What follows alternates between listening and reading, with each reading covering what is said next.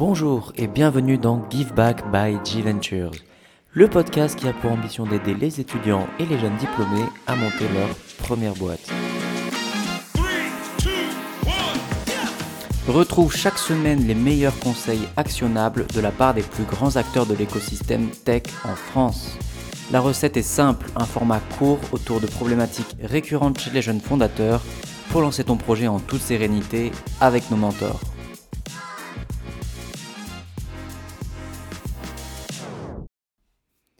Bonjour à tous, aujourd'hui on est avec Maxime Blondel, aka Blondie, qui est notamment CEO d'un startup studio un peu spécial, The Secret Company. Salut Maxime. Salut Paul, ça va? Écoute, très bien et toi? Ouais, très cool. Merci encore d'avoir accepté mon invitation. On a déjà tourné un épisode ensemble autour du Founders Market Fit. Et dans la continuité de ça, je voulais qu'on parle un peu des crises entre associés puisque toi, en tant que CEO d'un startup studio que tu vas nous présenter un petit peu plus euh, tout de suite, tu as l'habitude de gérer au quotidien euh, de, des humains autour de projets entrepreneuriaux. Alors peut-être, est-ce qu'en une minute, tu pourrais nous rappeler un peu ce que vous faites?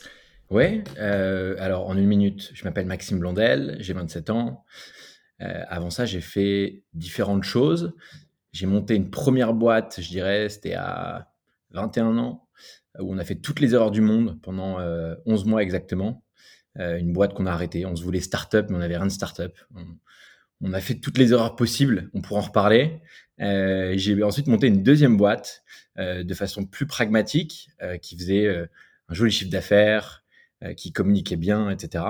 que j'ai réussi à revendre après à peu près après deux ans à peu près. Euh, et euh, à la suite de ça, j'ai travaillé pendant deux ans à The Family. J'étais un membre de l'équipe et je m'occupais principalement des très jeunes entrepreneurs, donc ceux qui avaient moins de 23 ans, ceux qui étaient en fin d'études ou euh, post-études.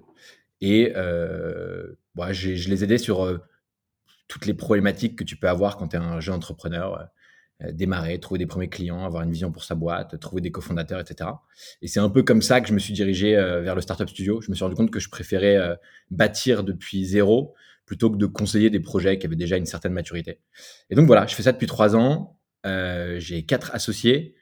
Euh, on vit en coloc à Paris, mais on voyage tous beaucoup. On a une boîte remote et sur les, la petite équipe qu'on a, on est une dizaine. Tout le monde est un peu éparpillé euh, en France, dans le monde. On a un ADN assez remote et notre métier de startup studio, il est assez simple. on a des idées de startup ou alors des gens viennent nous voir et n'ont pas d'idées en les interviewant, en essayant de comprendre leur histoire, leurs appétences, tout ça. On, trouve des idées de start-up ensemble. Plus précisément, on identifie des problématiques marché qu'on a envie de tacler, d'attaquer, pour lesquelles on a envie de proposer des solutions. Et pendant 12 euh, à 18 mois, on va travailler avec ces gens-là pour euh, bâtir les fondations d'une belle start-up, c'est-à-dire en partant d'un CEO, l'aider à trouver ses cofondateurs, CTO, CMO, etc. Et après, trouver des premiers clients, designer une solution qui, qui résolve vraiment en profondeur le problème, euh, l'aider à recruter ses premiers employés, l'aider à bâtir une culture entreprise. Euh, et on, va travailler comme ça, main dans le cambouis, euh, jusqu'à la fin de la levée de fonds. Une fois que les entreprises ont levé des fonds, si elles lèvent des fonds, on sort de l'opérationnel. Voilà. Donc aujourd'hui, comme on le disait un peu plus tôt, on va parler de conflits. Peut-être un sujet un peu plus tabou ou moins abordé au quotidien dans l'écosystème startup, surtout quand on démarre. Alors, dans un autre épisode avec Coralie Chauffour, on a eu l'occasion de commencer à défricher un peu cette thématique, pas autour des conflits, mais plutôt déjà des précautions à prendre pour sécuriser les relations entre associés et éviter un peu la casse. Et aujourd'hui, on va voir un petit peu la suite, c'est-à-dire si toutes ces précautions n'ont pas fonctionné, essayer de comprendre un peu mieux comment gérer des potentiels conflits entre associés au sein d'une startup early stage. Alors pour commencer, je voudrais te demander déjà si, selon toi, euh, les conflits entre associés étaient le risque numéro un d'échec pour une startup early stage, et si oui, pourquoi? Euh, On va dire que oui, mais c'est toujours la même chose. Quand early, tu as un conflit, c'est que tu n'as pas de succès. Les boîtes qui ont une croissance folle sont en général pris dans le chaos, pris dans la croissance, et c'est difficile à gérer, elles dorment peu, etc. Mais il y a tellement de succès qu'il y a du kiff. Et quand il y a du kiff, même les engueulades euh, sont anecdotiques. Donc oui, les gens s'engueulent souvent, mais c'est quand ça fonctionne pas. C'est assez rare que quand ça fonctionne très bien, les gens s'engueulent. Ok, très clair. Donc je peux te répondre plus simplement, 90% des startups échouent, et donc, mais parce que structurellement, elles sont en recherche d'un business model euh, innovant et elles le trouvent pas, et that's fine, et c'est comme ça que fonctionnent les startups. Et donc, oui, euh, les gens peuvent trouver un alibi de s'engueuler, mais le fond du problème, c'était leur exécution ou leur projet. Très bien. Je m'attendais pas forcément à ça, mais on va orienter le reste des questions comme ça. Euh, du coup, est-ce que tu pourrais peut-être nous citer quelques exemples de, de problématiques, de conflits un peu récurrents euh, que tu as vécu, vu ou entendu? Euh, J'imagine qu'il y a des choses qui reviennent assez régulièrement. Voilà, peut-être pour nous illustrer un peu tout ça. Ouais, ce que je vois souvent, c'est... ce que je vois trop souvent, à mon sens, c'est qu'il y a pas de leader défini et de leader qui s'impose. Or, dans tout groupe, il y a un leader, faut l'accepter, c'est cool, il y a un, chef du navire. C'est pas forcément le meilleur, mais c'est souvent le plus charismatique, celui qui a une clarté de voyant, euh, une clarté de vision, euh, et, euh, en fait, euh, celui qui, euh, qui, je sais pas si c'est par les phéromones ou si par son comportement, mais celui qui va, il va être le leader. Et il y a des gens souvent beaucoup plus smart qui sont très contents de ne pas avoir la décision finale à prendre, qui préfèrent, tu vois aider le leader. Euh, et je vois beaucoup de boîtes, peut-être parce que c'est ce qu'on a appris à l'école, de, tu vois, dans un groupe, on te dit faites un exposé à trois. On te dit, bon, ben voilà, vous aurez chacun cinq minutes de temps de parole pour faire l'exposé de 15 minutes. Euh, et tu dois, et c'est très bien parce que tu dois apprendre à gérer les égos, etc. Dans une startup, il faut un leader. Et je vois trop de boîtes où le CEO est pas défini. Euh, on s'en fiche du terme CEO au fond. Le, sujet, c'est quand c'est le bordel, qui prend une décision forte pour clarifier la vision, qui vire les, euh, les personnes de l'équipe qui ne font plus sens dans l'équipe. Euh, S'il y a un pivot à avoir, qui va avoir la décision finale Parce que c'est difficile, c'est des décisions pas faciles à, prendre. Il faut du courage pour ça. Et en général, c'est le CEO. Et je vois trop de boîtes où c'est un, cette définition de qui est le leader est floue et ça crée souvent beaucoup de problèmes parce que du coup, c'est des boîtes où, euh, qui vont pas vite, qui prennent pas des décisions facilement, où les décisions sont laissées en latence, tu vois, sont laissées un peu. Et du coup, c'est des choses que tu vas un peu traîner comme un baluchon, euh, pour le coup, euh, au pied ou sur l'épaule. C'est un et ça crée souvent beaucoup de friction quand c'est pas clair. Vaut mieux quelqu'un qui tape du poing sur la table et qui dit je suis le leader et les autres entre guillemets l'acceptent, peut-être parfois en, en, ravalant leur ego, mais c'est pas grave. Mais il vaut mieux ça plutôt que pas vraiment de leader défini super clair. Donc en termes de résolution sur ce type de conflit, l'idée ce serait plutôt euh, une mise à plat de l'organisation de la boîte, c'est ça? Ou en tout cas une forme d'honnêteté? Ouais. Je pense, alors, ça va pas être euh, ça va pas être très bien vu ce que je vais dire, mais moi je pense que c'est une question de courage. Il faut qu'il y en ait un dans l'équipe qui ait le courage de dire je suis le boss. Je suis le boss et ça veut pas dire que je suis le plus intelligent, mais je suis celui vers qui vous allez vous tourner quand c'est la merde et qu'il faut prendre une décision. Je vais prendre parfois des mauvaises décisions, mais je vais en prendre des bonnes. Je vais essayer de faire mon mieux pour vous représenter. Et quand il faudra aller sur scène, on n'ira pas à deux ou trois pitchés parce que c'est l'enfer. J'irai seul et je représenterai le groupe. Et vous accepterez que parfois je vais, je vais me foirer. Et c'est pas facile, mais l'entrepreneuriat, ça demande du courage. Et je pense que c'est un des premiers actes structurants dans une équipe, dans une culture d'équipe, quand le boss s'affirme. Ok, carrément. Est-ce que tu aurais un autre exemple peut-être de crise euh, courante à nous partager?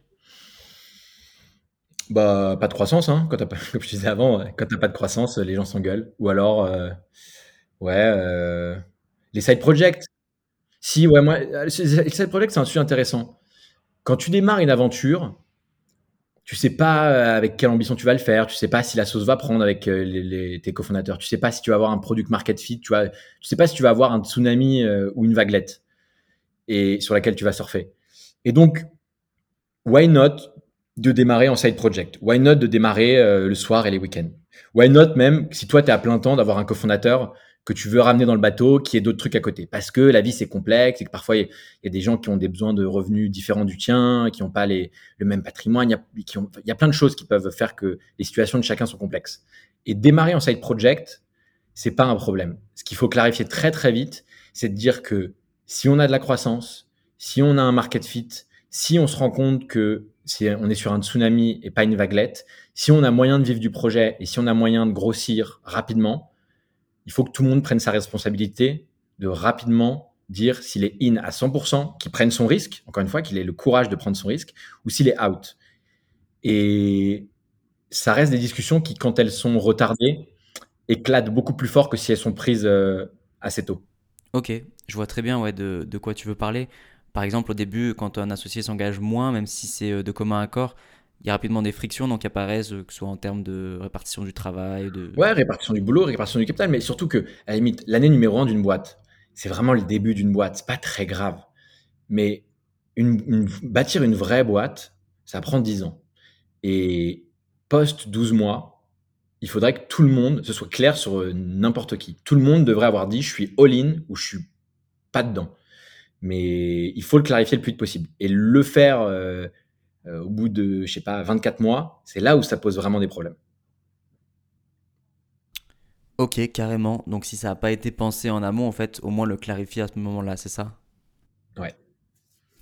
Alors, c'est vrai que toi en plus, tu as eu l'occasion de coacher pas mal d'entrepreneurs, que ce soit à travers The Family ou The Secret Company. Ouais. Est-ce que tu as une méthodologie que tu appliques justement à chaque fois que tu rencontres une crise entre fondateurs ou pas spécialement? Oui. Euh, effectivement, j'en ai vécu beaucoup. Euh, elles sont toutes euh, à la fois singulières, mais toutes très similaires. C'est ça qui est assez drôle. Je pense que la règle numéro un, c'est pas d'écrit. C'est trop facile de jouer un jeu rhétorique où euh, on s'envoie des, euh, des punchlines de 3 km, des énormes pavés, et, et jouer au jeu de qui a raison. C'est pas vraiment l'important qui a raison. La question, c'est de trouver une porte de sortie qui convienne à tout le monde. Et si possible, win-win et pas lose-lose. Dans ces cas-là, déjà, quand tu sens que la sauce monte par écrit, passe, euh, passe au téléphone. Un truc qui peut prendre des proportions pas possibles pendant 24 heures à l'écrit est souvent réglé en une minute par téléphone, par le ton de la voix, par l'empathie humaine, parce que euh, c'est dur de travailler à distance. Il, manque un emoji ou il y a un emoji trop et tu t'imagines plein de choses. Et en fait, c'est hyper inhumain. Euh, Enfin, un ordinateur, c'est une console. Quoi. On parle toute la journée à des consoles. C'est un peu inhumain. Donc je pense que quand tu sens que ça se tend, euh, appelle ton associé, appelle tes associés, mais surtout, c'est le signal que très bientôt, il va falloir passer du temps ensemble, faire un séminaire, passer un week-end ensemble, euh, et autant travailler que passer du bon temps et parler de la vie, tu vois, parce qu'on a besoin de cette connexion humaine. C'est une relation de couple. hein. Là, euh, je suis pas non plus un expert en couple. Par contre, en couple entrepreneurial, euh, je pense que j'ai un peu d'XP. Et de façon générale, même avec ton mec ou ta meuf, évite les conflits, euh, les conflits par texto. Direct, coupe l'herbe sur le pied et prends par téléphone. Ça, c'est le premier truc. Le deuxième, c'est que si tu vois qu'au bout de 24 heures, c'est pas réglé, euh, fais appel à un arbitre. Quelqu'un qui est neutre et euh, quelqu'un qui n'a comme seul intérêt que de démêler le nœud que vous avez créé. Ça, ça marche bien. C'est comme, tu vois, euh, dans, ton podcast précédent, on parlait des, des kinés où moi, je trouvais que j'avais une image, euh, j'aimais bien l'image de mon métier comme un kiné qui manipule, mais pour le meilleur. Bah, dans ce genre de cas, il faut un psy de couple. Il faut quelqu'un qui va écouter les deux parties, va essayer d'être en information maximale et va, leur, euh, et va essayer de créer le chemin pour que les personnes en conflit trouvent de même une solution, que ça vienne de même dans leur tête. Super intéressant. Pour continuer là-dessus, euh, alors c'est une question qui peut être complexe à se poser, mais est-ce que voilà, ça peut arriver de, de se poser la question euh, d'abandonner le projet ou de changer de fondateur? Euh, Oui. ou en tout cas, à quel moment plutôt cette question peut arriver? Oui, c'est un très bon point que tu soulèves et qui est très peu abordé. Euh, de la même façon que dans l'autre podcast où on parlait de la théorie du trousseau, où il faut Ouais, itérer pour chercher, enfin tester plein d'idées et à un moment il y en a une, il y a un projet sur lequel tu vas surperformer où tu vas t'amuser beaucoup plus que les autres. C'est un peu pareil avec les cofondateurs. Mais au démarrage de chaque projet, des périodes d'essai où tu ne signes rien, un ou deux mois c'est très bien, trois mois maximum. Au bout de trois mois, ça commence à être du sérieux. Il y a des choses qui ont été bâties et il faut contractualiser les choses. Mais un, deux, trois mois, c'est un bon moyen de savoir si tu es aligné en termes de valeur avec la personne, si tu t'amuses au quotidien avec, et si euh, c'est un premier signal de est-ce que tu vas tenir euh, au moins deux ans avec, et dans l'idéal dix ans. Mais déjà deux à cinq ans, ce sera super pour déjà bâtir les, les, premières fondations d'une belle boîte. Euh, donc ouais, teste beaucoup et entre guillemets vire beaucoup ou toi euh, quitte beaucoup de projets. C'est encore une fois, hein, success is obvious.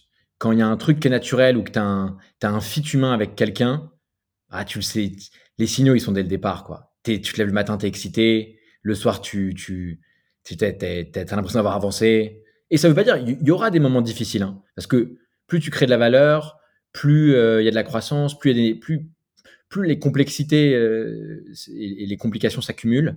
Et forcément, plus euh, il faut commencer à faire des séminaires, il faut parler avec tes associés, et il faut essayer de démêler les nœuds, et il, commence à en avoir de plus en plus. Mais ça fait partie du jeu. Par contre, au début, sur la première année, ça doit être que du kiff, et il faut faire attention aux signaux faibles. Donc en fait, c'est peut-être encore une fois un peu une question de courage, non Enfin, en plus, ça me fait penser à quelque chose euh, qui m'arrivait personnellement. C'est vrai que souvent, euh, on a un peu cette euh, impression de louper quelque chose, en tout cas de passer à côté d'une opportunité si on, on, quitte un projet. Et, et voilà, il y a, y a, un peu cette notion de, de passer à côté d'un truc. Et je trouve ça super intéressant que, que tu le, le, mentionnes. Ouais, après, c'est cool, tu vois, à ton âge, de saisir des opportunités. Et si au bout d'un ou deux mois, tu te rends compte que bah, le côté, le côté jardin était moins beau que le côté court, bah, l'équité, c'est cool parce qu'en fait, ce que les gens ne disent pas là-dedans, c'est que oui, bien sûr qu'il faut du courage pour quitter quelqu'un ou demander à quelqu'un de quitter le, navire. Bien sûr, c'est pas des discussions faciles, mais à chaque fois que tu as ce genre de discussion, c'est un cadeau que tu te fais, mais c'est surtout un cadeau que tu fais à l'autre personne. Donc, ok, c'est des discussions difficiles où tu peux vite passer pour le méchant. Mais si tu arrives à faire comprendre à la personne que en prenant une décision rapidement, c'est un cadeau que tu te fais à elle et à toi, bah, au final, c'est win-win. Alors que continuer un peu, tu vois, sur un sol qui est mouvant, qui est friable et où la, dette d'exécution s'accumule parce que vous entendez pas très bien ou que ça fonctionne pas, bah c'est là où c'est là où ça peut péter fort plus tard, quoi. Et tout le monde perd son temps et c'est ce qui est rare, c'est le temps. Ouais, la ressource première finalement. Alors tout à l'heure, euh, tu utilisais le terme d'arbitre que je trouvais vraiment intéressant. C'est vrai que souvent on a des équipes de deux fondateurs, mmh mais ça peut être plus. Et justement, dans le cas où, ce soit plus, euh, quel doit être le rôle des autres personnes face au conflit? C'est-à-dire parce qu'ils peuvent aussi peut-être se retrouver euh, au final mêlés à l'embrouille. Donc est-ce qu'ils doivent peut-être jouer ce rôle d'arbitre ou alors rester euh, extérieur à tout ça? Dans leur cas, arbitre, ce sera une position difficile puisqu'ils auront toujours une préférence. Hein, on dit ce qu'on veut, mais tu as des préférences, c'est naturel, c'est cool, il faut vivre avec. Par contre, le rôle qu'ils doivent jouer si c'est des bons associés, c'est de vous aider à démêler le nœud que vous avez euh, entre vous. Et ça peut prendre du temps, ça peut être pas facile, mais leur rôle à ce moment-là, c'est celui-ci, ouais. Un peu comme un bon pote finalement. Exactement. Mais c'est des, des, dynamiques sociales euh, assez naturelles. Hein. Euh, là, je t'ai que cité des conseils de, de couple thérapie. Hein. On va renommer le podcast. ça va être nos thérapies. bon, euh, pour terminer, il y a un sujet qui m'intéresse particulièrement, euh, que je voulais aborder, euh, c'est celui de l'impact de la culture d'entreprise justement sur ces conflits. Est-ce que selon toi, une bonne culture d'entreprise peut apaiser ou éviter certains conflits Et de quelle manière? Voilà, Peut-être qu'on entend souvent parler de mission commune, de valeurs, même d'ambiance de travail, ce genre de choses. Est-ce que peut-être tu peux nous éclairer un peu là-dessus? Ouais, c'est la base, c'est les fondations, c'est les valeurs en fait quand tu es aligné en termes de valeur avec un associé, tu peux t'engueuler sur euh, de l'opérationnel, du day-to-day, etc. Mais quand vous avez une vision commune, une envie commune et des façons d'interagir qui sont, euh, on va dire, dans le même, euh, dans le même pot, des valeurs communes très concrètement, bon, les, les conflits se résolvent vite. Maintenant, si les fondations sont friables, que vous n'avez pas les mêmes valeurs, que vous n'avez pas la même ambition sur le projet parce que vous n'en avez pas parlé ou mal parlé, parce que vous n'avez pas exactement la même vision de la boîte que vous voulez exécuter, il faut arrêter le plus vite possible. C'est essayer de construire un immeuble sur des fondations qui, sont friables. Ça ne fonctionne pas. Et c'est, je peux t'en parler, hein, c'est tout l'enjeu de mon métier. quoi. Euh, il y a plein de trucs sur lesquels, tu vois, euh, quand les fondateurs me demandent la couleur du logo, je m'en fous un peu. Par contre, m'assurer que entre eux, la sauce, elle prend euh, et qu'ils ont une vision commune, qu'ils ont la même ambition, ils veulent emmener la, la boîte au même niveau de succès, tu vois à l'international versus pas à l'international, etc. De, ce genre de choses très structurantes sur l'avenir. Euh, là, moi, c'est là où je suis très interventionniste parce que c'est les fondations de la maison et que les fondations doivent être solides pour pouvoir monter un building. Ok, et peut-être donc pas hésiter euh, très tôt en fait de se projeter le plus loin possible pour être sûr d'être sur les mêmes rails, non? Ah ouais, mais il y a des questions très bêtes. Hein. Euh, une personne, tu lui dis, mais toi, tu veux faire une boîte plutôt en France ou l'international, ça t'intéresse? Tu vois, comme ça, là, tu vois, question ouverte. Bah, la personne elle va te répondre avec son cœur. Hein. En général, elle va te dire euh, Ah non, moi la France, j'aime bien le, reste du monde, ça, tu vois. Ou alors il va te dire ah ouais, je rêve trop de. Moi, je suis bilingue, donc je rêve trop d'être à l'international. Mais jour 1, tu sais déjà si ça va tenir avec ton cofondateur. Et parce que le problème, c'est que toi, tu vas être frustré. Si toi, tu vas à l'international et que ton cofondateur, il est franco-français, au fond, il n'y a pas de jugement de valeur à avoir. Ce qui est sûr, c'est que lui, ne enfin, au moment de prendre la décision, euh, est-ce qu'on va à l'international ou pas, vous n'allez pas être d'accord. Et si toi, tu arrives à le faire euh, ramener dans ton camp, bah, très probablement qu'il ne sera pas bilingue ou pas prêt à prendre des cours d'anglais euh, intensifs pendant deux mois pour devenir bilingue. Or, c'est des efforts qui sont surhumains à faire, ce genre de choses, tu vois. Apprendre l'anglais en deux mois, si tu n'as pas profondément envie de le faire, impossible à faire. Et donc, euh, tu as raison. C'est beaucoup de questions ouvertes comme ça qu'il faut poser. Mais un peu comme dans, du dating. Hein.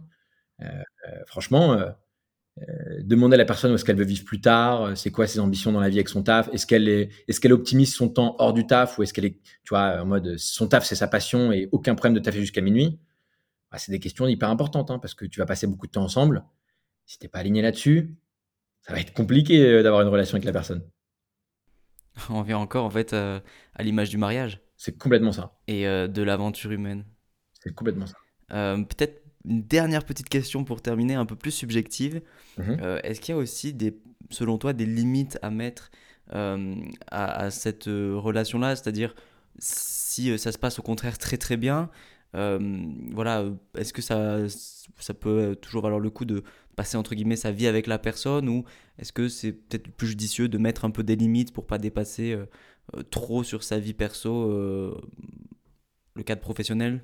Non, il n'y a pas de règle. Je pense qu'il faut laisser naturellement faire les choses. Euh, si les choses se font naturellement, euh, en fait, elles vont évoluer. Parce que la vie, c'est des cycles. Et tu vois, euh, être sur, un projet de start-up, hein, un projet ambitieux où tu es en quête d'un business model innovant, créer un, nouveau type d'entreprise, hein, très concrètement, dans ces cas-là, il faut être intense au démarrage. Et passer jour et nuit avec ses cofondateurs, c'est un peu essentiel, voire hyper essentiel.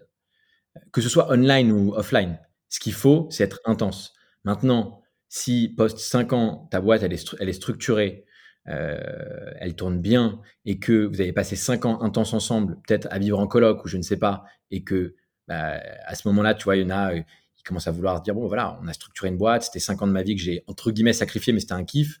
Et moi, j'en commence à vouloir, tu vois, avoir mon chez moi, vivre avec ma copine, me marier, avoir des enfants, ce, genre de choses, tu vois. Bon, bah, c'est cool si la vie est un cycle. C'est qu'en fait, au début, il fallait être intense et qu'après, quand ta boîte est structurée, tu as le droit de changer le format avec tes associés. Le tout, c'est de communiquer régulièrement et de se poser la question. Si tu te poses la question, tu arriveras à faire évoluer la relation de façon à ce que euh, elle, soit, saine et, et, euh, et mette pas à risque la structure. Très clair. Merci beaucoup, Maxime. Euh, c'était super intéressant et en plus, c'est des questions qui ne sont pas toujours très abordées. Et je trouve ça intéressant d'avoir euh, ces informations en tête quand on démarre un projet. Ouais, ouais, c'est les fondations, c'est clair. Mais très cool ton podcast, en tout cas, Paul. Eh ben, merci beaucoup, ça fait plaisir. Puis on se dit à très vite. Salut, Paul, merci. Merci d'être resté jusqu'à la fin. Mais avant de partir, si tu es jeune diplômé ou étudiant qui souhaite monter sa startup ou qui est en train de créer son projet entrepreneurial, tu peux bénéficier d'un accompagnement sur les premières étapes de création et sur la phase de levée de fonds en me contactant directement sur LinkedIn Paul Terrasson du Vernon ou la page G-Ventures également sur LinkedIn. Bon courage et à très vite.